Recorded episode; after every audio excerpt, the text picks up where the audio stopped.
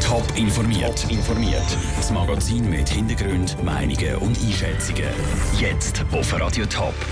Warum der Vater von Andreas Lubitz bei der Germanwings-Katastrophe nicht an einen Selbstmord glaubt und wie ein zweiter Sitz von der SVP im Stadtrat die Winterthur Politik könnte verändern. Das sind zwei von den Themen im Top informiert. Im Studio ist der Dave Burkhardt. Heute vor zwei Jahren hat sich in Südfrankreich ein schreckliches Unglück ereignet. Das Flugzeug von der Luftfahrtsgesellschaft Germanwings ist in den Bergen abgestürzt. 150 Menschen sind ums Leben gekommen. Schnell war klar, dass der Co-Pilot Andreas Lubitz schuld ist an dem Unglück. Er hat sich bei einer WC-Pause vom Pilot im Cockpit eingeschlossen und das Flugzeug absichtlich in einen Berg hineingesteuert. Der Andreas Lubitz hat an Depressionen gelitten. Das stimme so aber nicht, sagt jetzt der Vater von Andreas Lubitz, der Günther Lubitz. Sein Sohn Sohn hätte zwar Depressionen gehabt, das sei aber zwischen 2008 und 2009 gewesen. Die hätte er dann aber überwunden gehabt.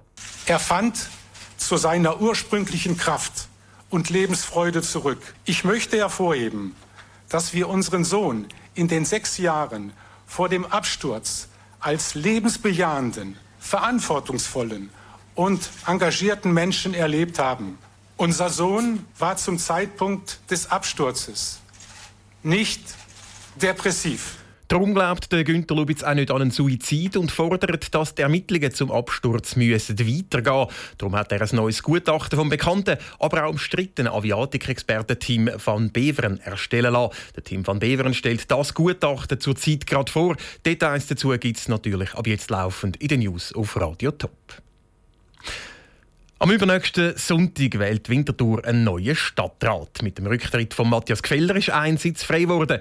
Der Jürg Altweg wird den Sitz der Grünen verteidigen, aber der Daniel Oswald von der SVP wird für seine Partei einen zweiten Sitz im Stadtrat erobern. Klingt ihm das, dann würde als ein grüner Sitz an die SVP gehen. Wie das die Stadt Winterthur politisch könnte verändern im Beitrag von der Vera Büchi. Achtung, zuerst wird gerechnet. Im Moment sind im Winterthurer Stadtrat drei Sitze bei SP und Grünen und drei Sitze bei FDP und SVP. Mit einem Sitz in der Mitte ist die CVP ein bisschen Züngli an der Waage.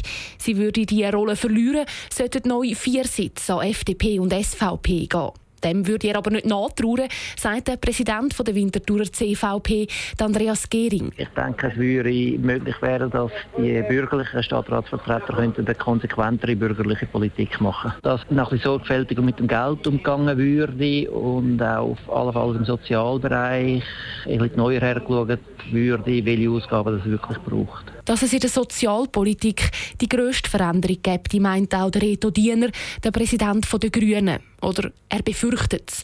Es gäbe Menschen zu Winterthur, die den zweiten SVP-Sitz direkt würden spüren Das ist sicher in bestimmten Bereichen von der Betreuung der Asylanten, wo man natürlich immer mal wieder ein bisschen versucht zu optimieren. Das ist im Bereich, denke ich, auch von der Ergänzungsleistungen, wo heute die Ärmsten neu bekommen, wo man ja bereits schon mal zurückgefahren hat. Da ist für mich das Risiko groß, dass man da auch noch mehr zurückfahren wird. Sollte der Sitz der Grünen an die SVP gehen, dann würde das auch ganz direkt grüne Kernthemen treffen. Von dem geht der Winterthurer SVP-Präsident Simon Büchi aus. Investitionen in alternative Energiequellen, wie in der Vergangenheit zum Beispiel bei den Bioränder, dürfte es nicht mehr geben. Dass man nicht irgendwelche Exkursionen und spezielle Projekte macht, die viel Geld kosten. Stadtwerk ist sicher nicht die Pionierin, die weiss, welche Projekte funktionieren.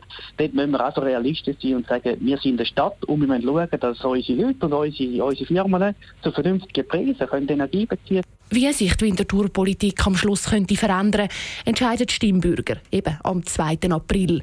Radio Top berichtet dann laufend zu den Winterthurer Stadtratswahlen. Der Beitrag von der Vera Büchi. Wer die beiden Kandidaten, der Daniel Oswald und der Jürg Altweg, noch genauer will kennenlernen, der kann das auf toponline.ch machen. Dort gibt es ein Streitgespräch von den beiden zum Nachlesen. Das Licht abstellen und dafür Kerzchen anzünden. Das machen Tausende von Menschen auf der ganzen Welt morgen am Abend. Zu der Earth Hour vom WWF wird es zum Beispiel rund um den Eiffelturm in Paris oder auch am Brandenburger Tor in Berlin dunkel. Mit dieser Aktion will der WWF ein Zeichen für den Klima- und den Umweltschutz setzen. Michel Porsche. Es ist das zehnjährige Jubiläum der Earth Hour. Morgen Abend um halb neun wird es auf der ganzen Welt für eine Stunde ein bisschen dunkler. Angefangen hat die Aktion aber ursprünglich ganz klein beim WWF zu Australien, wie der Christoph Fritz von WWF Schweiz erzählt. Seither ist das die größte globale Aktion für mehr Klimaschutz und für mehr Umweltschutz geworden. Millionen von Menschen äh, in 178 Länder sind dabei. Ganz wichtig, es geht nicht um Stromsparen, sondern wir wollen ein Zeichen setzen, dass der Klimaschutz verbessert wird weltweit.